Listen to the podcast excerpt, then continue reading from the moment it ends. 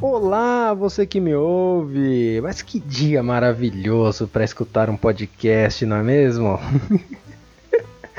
Muito obrigado por estar me ouvindo mais uma vez e por me acompanhar em mais uma aventura aqui do Guia do Nativo. Meu nome é Alexandre e eu sou do blog guiadonativo.com.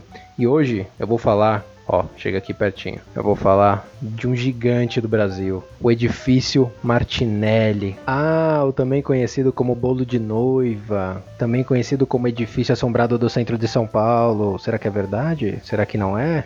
Vamos ver nesse episódio. Mas antes, vamos para as caneladas do episódio passado e alguns recados. Eu gostaria de esclarecer aqui uma pequena dúvida que o pessoal teve. Eu não expliquei direito o conceito da fila indiana. Os indígenas pisavam um na pegada do outro, e isso dificultava a identificação da quantidade de pessoas que tinham à frente por tropas inimigas que estavam atrás. E isso era uma estratégia tupi. Mas enfim, aparentemente eu só tive essa canelada, essa falta de esclarecimento. Mas se você achar que teve mais alguma coisa que faltou, me manda uma mensagem aí nas redes sociais que eu coloco aqui no programa também, tá bom? Caso você esteja chegando agora e esse é o seu primeiro episódio, esse podcast aqui ele se trata de turismo. Aqui eu faço um resumo um pouco mais aprofundado sobre os lugares que eu visito, que por enquanto estão sendo aqui em São Paulo, mas você pode encontrar detalhadamente o que eu escrevo no site guiadonativo.com.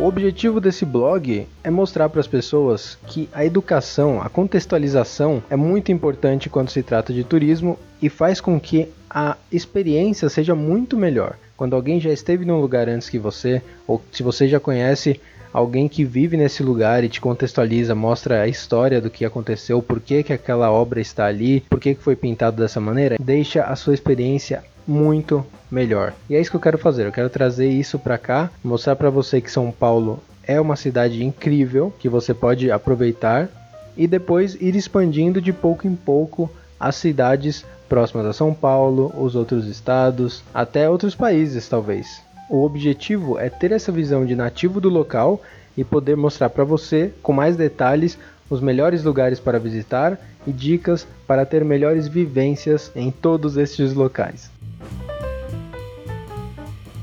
Se você quiser me ajudar, se inscreve lá no canal no YouTube, que tem vídeos legendados em inglês e espanhol, também para você aprender inglês e espanhol caso você queira, e conhecer lugares aqui de São Paulo. Lá eu faço um resumão visual, né, sobre os locais, e no blog você vai encontrar tudo detalhado. Se você realmente tem interesse pelo lugar que eu abordei aqui, você deveria ir lá no blog. Lá tem todas as referências do que eu aprendi com os vídeos, documentários, o que eu li para falar o que eu estou falando aqui. Lá tem todas as referências. Também tem dicas de como chegar e como aproveitar a região. Às vezes, por exemplo, tem um outro local que é escondidinho ali e tá tudo lá no blog, beleza? Se tiver alguma dúvida, por favor, manda mensagem lá em qualquer rede social que eu vou te responder. Então, dados os devidos recados, vamos para mais um episódio.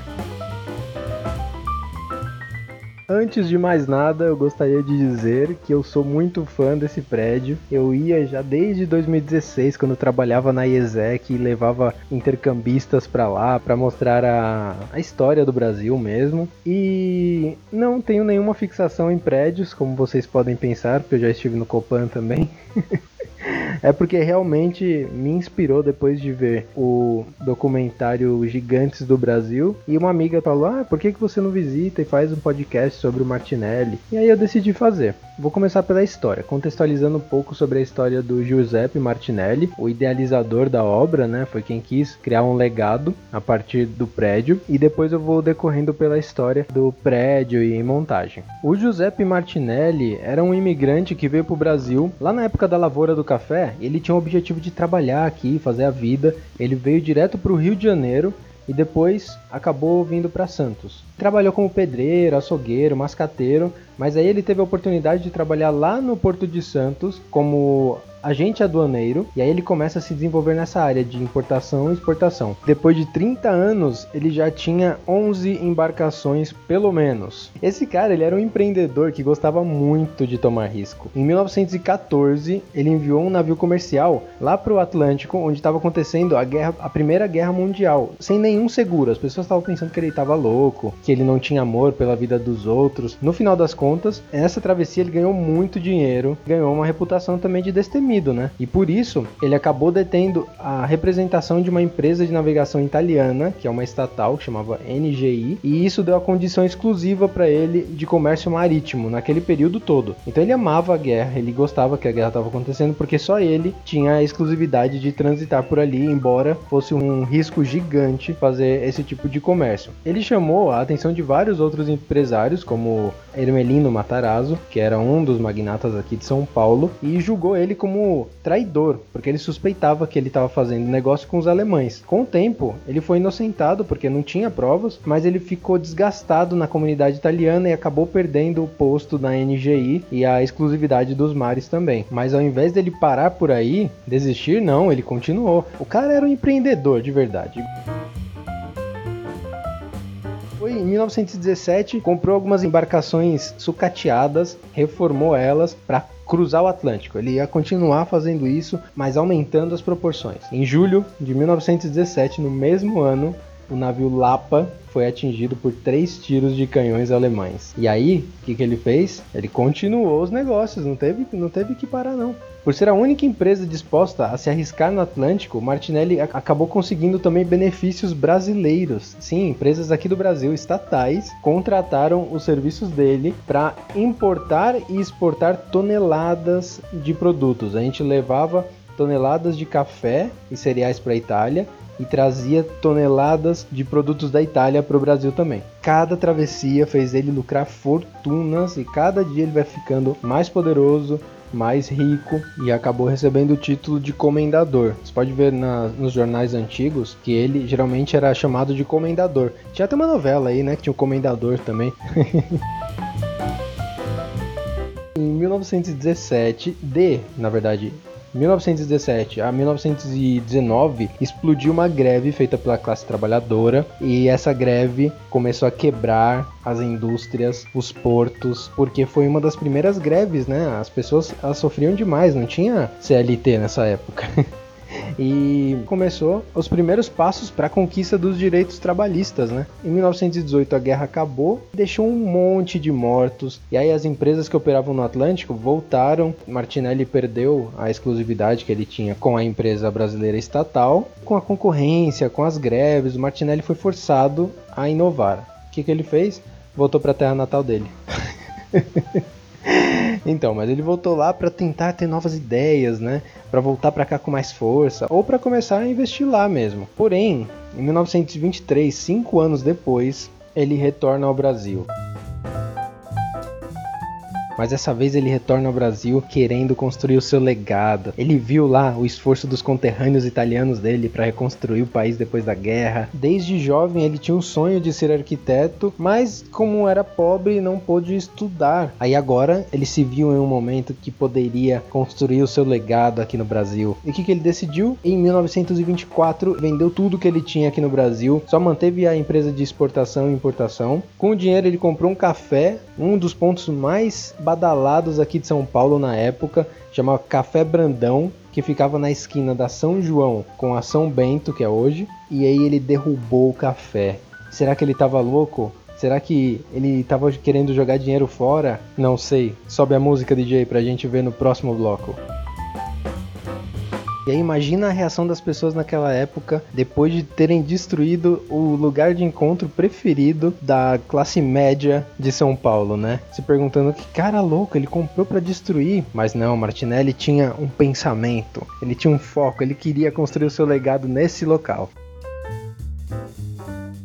Inspirado na arquitetura de Luca, que é a sua cidade natal, ele inicia um projeto imobiliário gigante, uma torre de 12 andares. Sim, tudo isso, 12 andares. Naquela época, 10 andares era considerado um prédio gigante, mas aí ele fez uma fundação para 30 andares. E para vocês terem uma noção do tamanho da obra, tinham 600 operários, 90 artesões. Os detalhes da fachada eram feitos pelos irmãos Lacombe, que depois projetaram a entrada lá do túnel 9 de julho. E aí a população queria mais alto. Não, Martinelli, eu quero que você construa um prédio mais alto. São Paulo merece. E aí ele foi de 12 para 14. E aí nessa mesma época, em 1924, tinha um cara que é o Sampaio Moreira e o arquiteto dele que é o Cristiano Stockler queriam construir um edifício também de 14 andares. Aí ele falou: "Não, pera aí. O Sampaio Moreira quer construir um edifício de 14 andares, mas ele tá numa área mais alta. Vai parecer que o edifício dele é maior que o meu". O que que ele fez?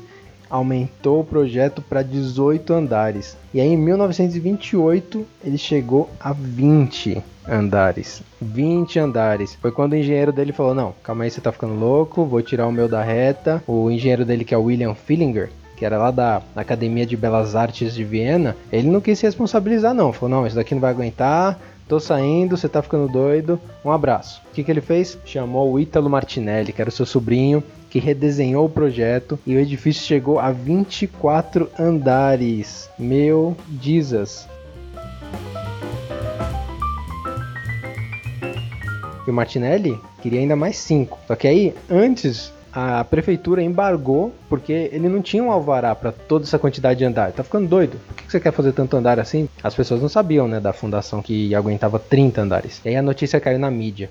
O pessoal que passava lá na frente começou a pensar, não, vou passar aqui não, porque esse prédio aqui vai cair. As pessoas não compravam mais casas ali perto porque tinham medo, né, de o prédio cair a qualquer momento. E aí o Martinelli foi, chamou seu brother, o Chateaubriand, que é um dos magnatas da comunicação de São Paulo, ele ia criar um teste estrutural que ia ser amplamente noticiado nos jornais do Chateaubriand. E nesse teste ele ia colocar uma, uma coluna idêntica às do edifício e a cada 24 horas ele ia colocar uma tonelada de ferro em cima para recriar as condições da obra. Durante sete dias, engenheiros, a imprensa, todo mundo estava acompanhando os testes, registrando as alterações, as rachaduras, e o Martinelli se tornou assunto das ruas de São Paulo. Ele estava em todos os jornais, as pessoas duvidando que ia acontecer, que não ia acontecer. E além disso, ele se mudou lá pro edifício para falar: "Não, eu vou morar aqui para provar para vocês que esse edifício não vai cair". Tal qual o mesmo idealizador da Torre Eiffel, né? Ele também se mudou para lá. Mas enfim, no finalzinho do teste ele chamou vários jornalistas até o topo do edifício para acompanhar, né? E provar, mostrar para eles que o edifício aguentava 25 andares facilmente. Isso depois de contratar também uma empresa de vistoria e tudo mais, ele recebeu no final das contas o aval da prefeitura para construir os andares que ele queria construir. E aí, finalmente, este ia ser o edifício mais alto da América Latina. Mas aí ele ficou sabendo que o Jornal da Noite do Rio de Janeiro ia ter um edifício de 95 metros, 5 metros mais alto do que o dele. Aí ele falou: Não, não, peraí, peraí, calma aí, eu vou ser o mais alto da América Latina. Ele foi construir um palacete de 5 andares no topo do prédio e alcançou 105 metros de altura. Aquilo naquela época era gigante, aquilo era fora do comum, era uma coisa assim que você vê as fotos da época, tudo pequenininho e só um Martinelli gigante ali.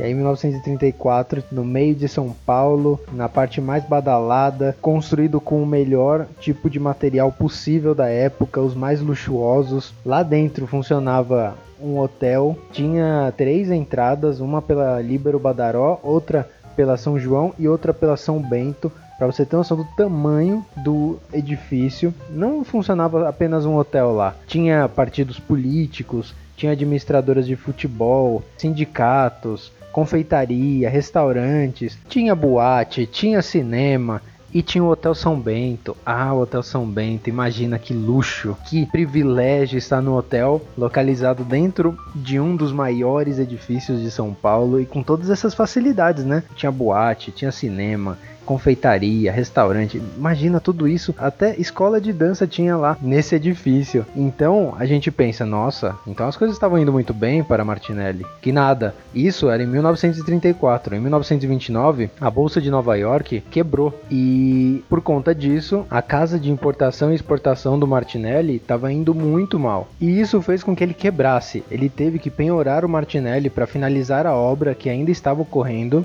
e ele acabou penhorando para um banco de crédito italiano que era ligado ao governo da Itália. Feito isso, depois da obra ser concluída, ele não pôde pagar o penhor e acabou perdendo o prédio para esse banco. Aí ele retornou para o Rio de Janeiro, onde posteriormente ele teve a oportunidade de explorar as minas de carvão e conseguir começar a retomar novamente a sua riqueza.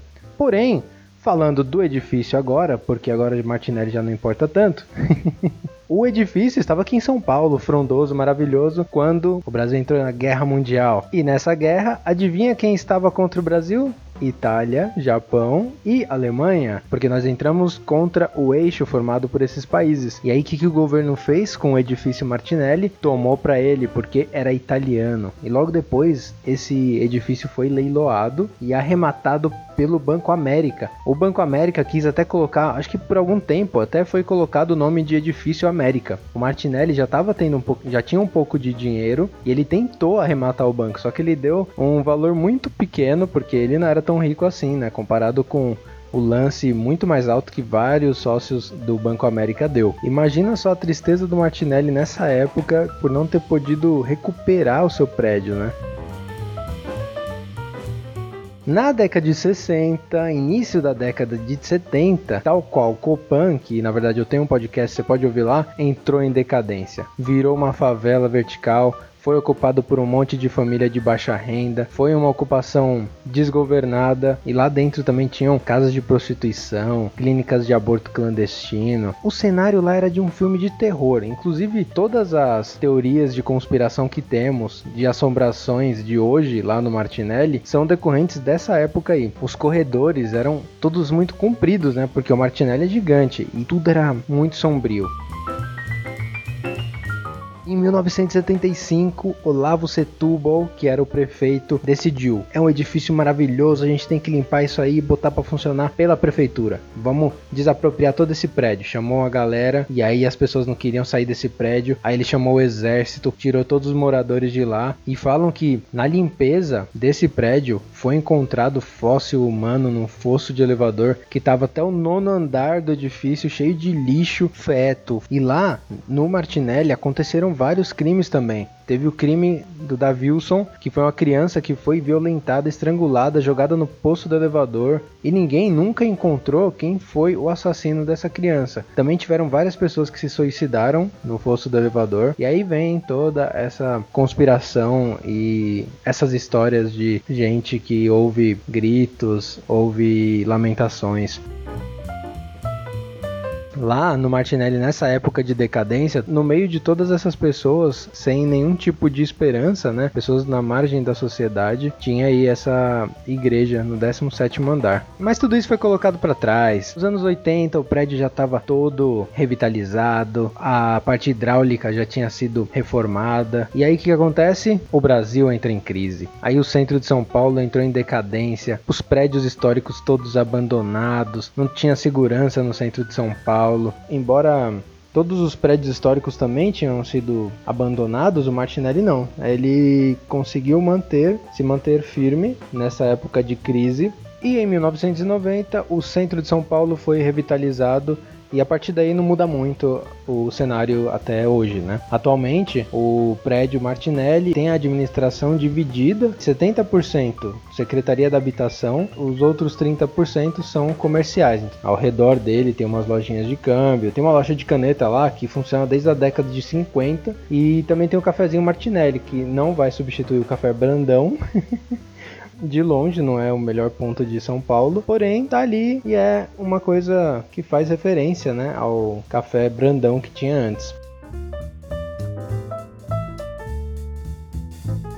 Embora o Copan seja maravilhoso, o Terraço Itália seja incrível, o Farol Santander também seja muito bonito, na minha opinião, o edifício Martinelli é o melhor Primeiro porque ele é de graça, Segundo, porque ele é muito alto, ele já está numa região privilegiada, né? E terceiro, porque ele tem uma vista de 360 graus. Ah, tem um quarto também. Porque o Banespão, que hoje é chamado de Farol Santander, ele é muito bonito de ser visto. Porém, ele não pode ser fotografado quando você está dentro dele, certo? Então, lá do Martinelli, você consegue tirar foto do Banespão, ou seja, Farol Santander, consegue tirar foto da bandeira, a parte de cima do Farol Santander fica muito bem exposta para você tirar uma bonita foto lá de cima. Lá você vai poder ver várias avenidas principais de São Paulo, ruas muito conhecidas. Tem a Catedral de São Paulo também ali perto que você consegue ver o Museu Catavento. Enfim, é uma vista incrível, super privilegiada e o melhor de tudo é de graça. Agora sobe o som DJ porque eu vou mostrar como chegar lá e como funciona essa visitação. Para chegar lá, você vai precisar pegar o metrô e descer na São Bento. Você sai na saída da Rua São Bento também, que esse é o ponto mais próximo, a saída mais próxima do metrô ao Martinelli. Se eu não me engano, são 100 metros, então você vai andar um minuto. De ônibus, lá perto tem vários ônibus. Eu vou deixar o mapa, como sempre, no blog para você fazer a sua rota e também as linhas que passam ali perto, tá bom? De carro, como sempre, eu não recomendo, porém, se você quiser, no final de semana, não sei se ali é aberto para carros, mas nos dias de semana é muito fácil encontrar estacionamento ali perto, tá bom? Lá, principalmente na rua Boa Vista. Se você for de patinete, de bicicleta, eu não recomendo essa área porque essa área é um pouco perigosa, né? Se você for deixar sua bicicleta com trava, eu ainda acho perigoso, acho arriscado. E de patinete patinete, a não ser que você tenha um patinete seu, a Yellow não tem cobertura nessa região ainda. Dependendo de onde você esteja, você já vai conseguir ver o prédio Martinelli. Então você vai até a entrada da rua São João, São João 35, e na frente dessa entrada, pelo menos na vez que eu fui, tinha uma plaquinha com os horários. Eu coloquei essa plaquinha, a foto dela, no nosso blog. Na frente dessa placa tem uma divisão, sabe aquelas cordinhas que eles colocam para fila? Então, na frente tem uma dessas e aí você aguarda até o próximo horário. A visitação é diária, então eles abrem diariamente às 11 horas, ao meio meio-dia, a uma, duas e meia, três e meia, quatro e meia, cinco e meia, seis e meia e sete e meia. Cada visita leva mais ou menos 40 minutos e possui limite de visitantes, que é de 15 pessoas por horário. A única coisa que você precisa levar é documento. Se seu pai não ensinou isso para você, Sempre que você sair de casa, você tem que levar documento. Senão você vai preso. Foi o que meu pai disse, então é verdade. E agora vamos para o bloco que todo mundo me pede. Todo mundo vai lá nas redes sociais do Guia do Nativo e fala: Alexandre, fala mais sobre a dica do nativo. Vamos lá, como vocês pediram, eu vou dar mais dicas sobre este lugar. Som na caixa, DJ. Essa região do centro de São Paulo tem tanta coisa para fazer. Você tem o privilégio, a oportunidade de comer em um dos bares tradicionais ali do centro de São Paulo. O primeiro que eu recomendo é o Seu Jorge e o segundo é o Boteco Central. Esses bares são muito bem decorados. Os garçons são aqueles garçons que já são senhores e conhecem da história, sabe? Eles te servem muito bem, te respeitam como cliente, né? Que é muito importante ter o atendimento bom. Além de lugares baratos, né? Tem lugares também para o público que tem mais dinheiro ou que optam por gastar dinheiro com comida, né? Com, com coisas saborosas, experiências, tem ali a Casa Matilde, fica bem na frente do Martinelli também. Lá falam que é muito bom porque tem doces portugueses. Eu não fui ainda, mas pelo que eu vi de fora, a decoração é muito bonita e tá sempre cheio. Está cheia porque é bom, né? E você já pode ter percebido que eu sou um cara que gosta de conteúdo, eu gosto de história, gosto de arte. então eu tenho que recomendar esse lugar, que é um lugar bem simples, é uma mercearia que tem ali perto, mas é uma mercearia histórica.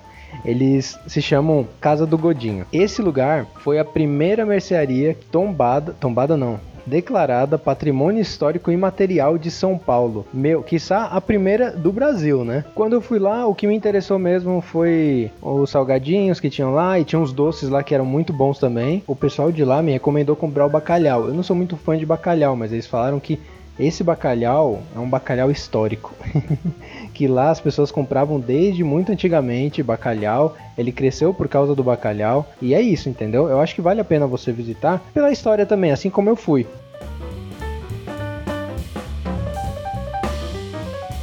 Ali pertinho tem o pátio do colégio que você pode visitar caminhando. Tem o Farol Santander que você pode subir. Lá é pago, porém é porque também tem algumas exposições às vezes. E além do mirante tem um café no topo que vale muito a pena você conhecer. Não é caro, tá? Eu pensei que fosse, mas não é caro. É o preço normal de São Paulo, que Quer dizer, não é barato também, né? Mas é um preço normal de São Paulo. E vale a pena pela vista, né? Tá sempre cheio também, o que significa que é muito bom.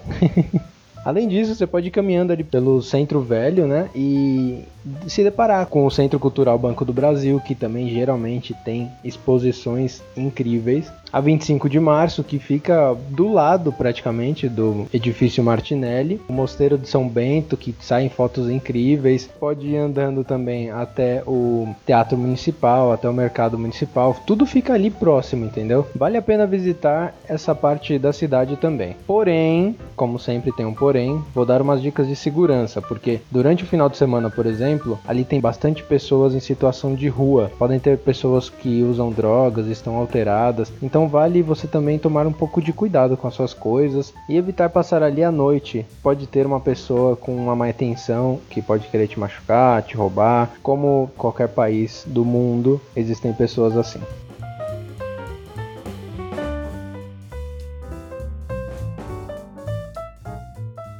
Agora sim, você está preparado finalmente para visitar este lugar. Você está contextualizado, conhece a história, você sabe o valor que tem este edifício neste lugar. Você sabe como ele foi construído, o que aconteceu com o dono dele. Esse, meus amigos, estão sentindo? é o sabor do conhecimento. É uma delícia, né? Para mim, essa familiarização que é criada com a educação e a cultura que a gente recebe deixa o turismo muito melhor. Então você já vai chegar lá de uma maneira diferente das outras pessoas. Você já vai olhar cada detalhe com um olhar diferente. E com certeza você vai ser muito mais privilegiado e se sentir com muito mais prazer do que as pessoas que estão ao seu redor nessa mesma visitação.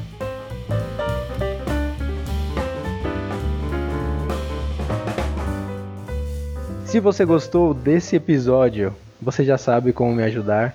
Mostre para um amigo seu. Olha aí, ó, olha esse cara aí, esse cara faz um trabalho legal. Ou não, né? Ou, ou olha esse cara aí como ele paga mico. Mas é isso. Mostra para um amigo seu, para alguém da sua família. Manda mensagem para mim nas redes sociais, falando lugares que você gostaria que fossem visitados e muito obrigado, viu? Muito obrigado por me acompanhar mais um episódio. Até a próxima aventura onde eu falarei sobre.